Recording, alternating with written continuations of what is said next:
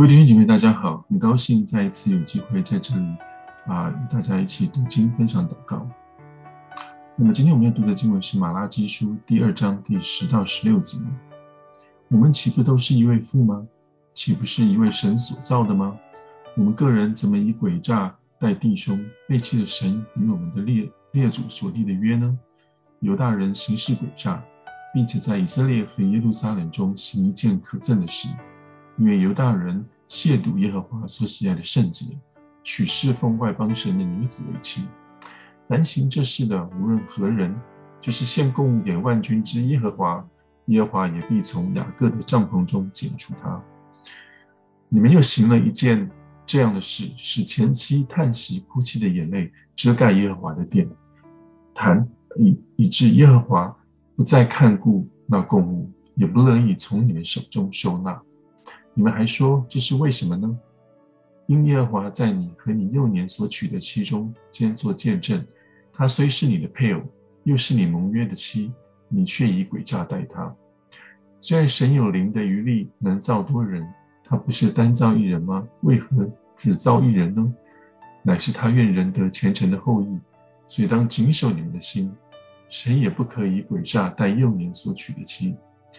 耶和华以色列的神说。休妻的事和以强暴待妻的人，都是我所恨恶的。所以当谨守你们的心，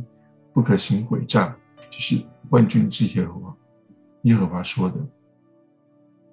那么我们看到啊，在今天的经文，在之前啊，在这第一章第一节到第十节，他讲的啊，神对于借着马拉基对这个呃祭司们说话，因为祭司们他们忽略了他们跟神的约。那么现在。神又借着神又借着这个马拉基，跟这个以色列的百姓，跟这个人民说话。那么马拉基这本书呢，虽然它是在圣经旧约圣经里面的这一本书，但是它成书的年代可能在这个呃以斯拉呃跟这个呃尼希米的五十年之前。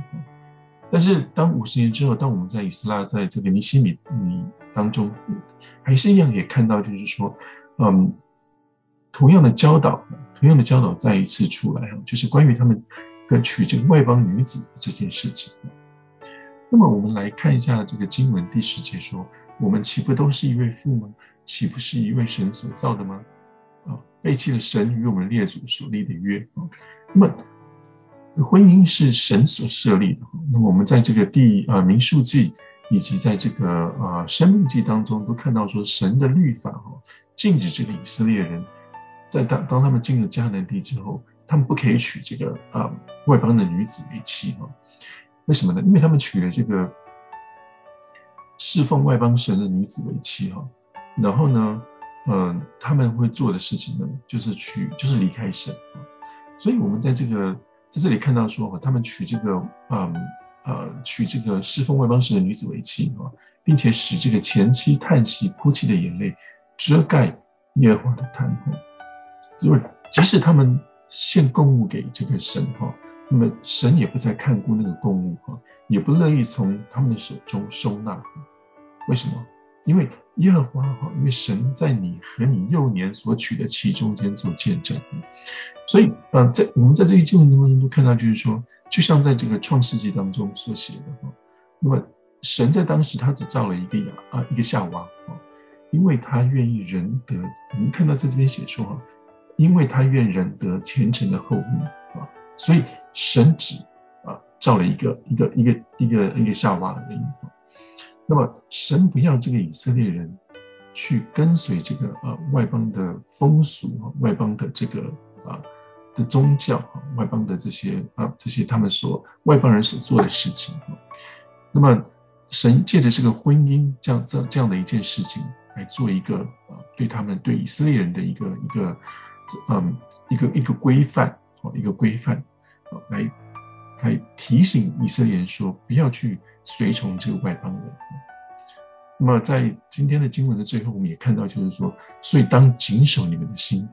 不可行诡诈，不可行诡诈，不可以用诡诈来代替来对待你们的妻子啊。我想，啊，神的话语在这里讲的非常的清楚明白。我想对我个人而言，当我看到今天的经文的时候，那么我记得大概在啊、呃，可能二三十年前，我想不管我们的年纪大概是什么样子，但是我想，嗯、呃，关于这个离婚啊，或者是婚姻这样的事情啊，在这个嗯二三十年前哈，嗯，这嗯都是一个非常敏感的话题哈。那么我们嗯今天在这里再一次嗯讲提到这个话题的，我想我们并不是要去指责，或者是去说，那最重要的是我们不是去歧视你啊、就是说呃。就是说，人的婚姻状态是怎么样子？但是，嗯，人对于这个，嗯，但是我们看到，就是说，呃，人的这个，嗯，态度啊，以及是整个社会的风气，以及是整个文化，哈，我们看到说，在过去这几十年来，的确是在，呃，就是用婚姻这件事情上做做一个例子的话，的确是有一个非常大的、非常大的改变哦。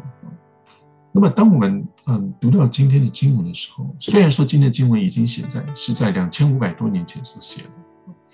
但是我们看到就是说，借着婚姻这件事情哈，神是怎么样子的来看待婚姻的，而且他为什么是这样子的来看待婚姻？我觉得他其实也是一个嗯，也是一个，就是说婚姻这件事情，借着婚姻这件事情，其实也是非常一个一个，实也是一个反射哈，反射到就是说。我们个人啊，对于神的这样子的一个态度啊，以及我们跟神的这样子一个关系啊，那么不管不管如何哈，不管如何，不管你是怎么样子的来看待婚姻这件事情啊，但是我想，当嗯，我们每一个人自己来检视我们内心的时候，当我们在看到检想到我们自己内心最深处的时候，嗯，什么是我们的底线啊？什么是我们的底线？那么，什么是啊？我们真正想，我们真正生活的方式啊？什么对我们而言啊？其实是那些最真正最重要的一的一件事情。我想在婚姻当中是如此，在我们跟神的关系更是如此。因此，我们在今天的经文的第十六节当中看到说，所以当谨守你的你们的心啊，不可行诡诈。这个当然指的是说对人啊，在在婚姻当中的关系。但是同样的也是对神，我们可能在知识上啊，在圣经的知识上面啊，在理智上面啊，我们都知道，就是说不可以行诡诈，不可以行诡诈。我们啊，不可以欺骗神，我们可能也没有办法欺骗神。但是实际上，在我们每天的生活当中，我觉得很多时候，其实我们是啊啊，活在这样的一个啊一个，好像我们真实的情况，好像是就好像是这样子活哈。就好像是这种自欺欺神的这种这种感觉，所以嗯，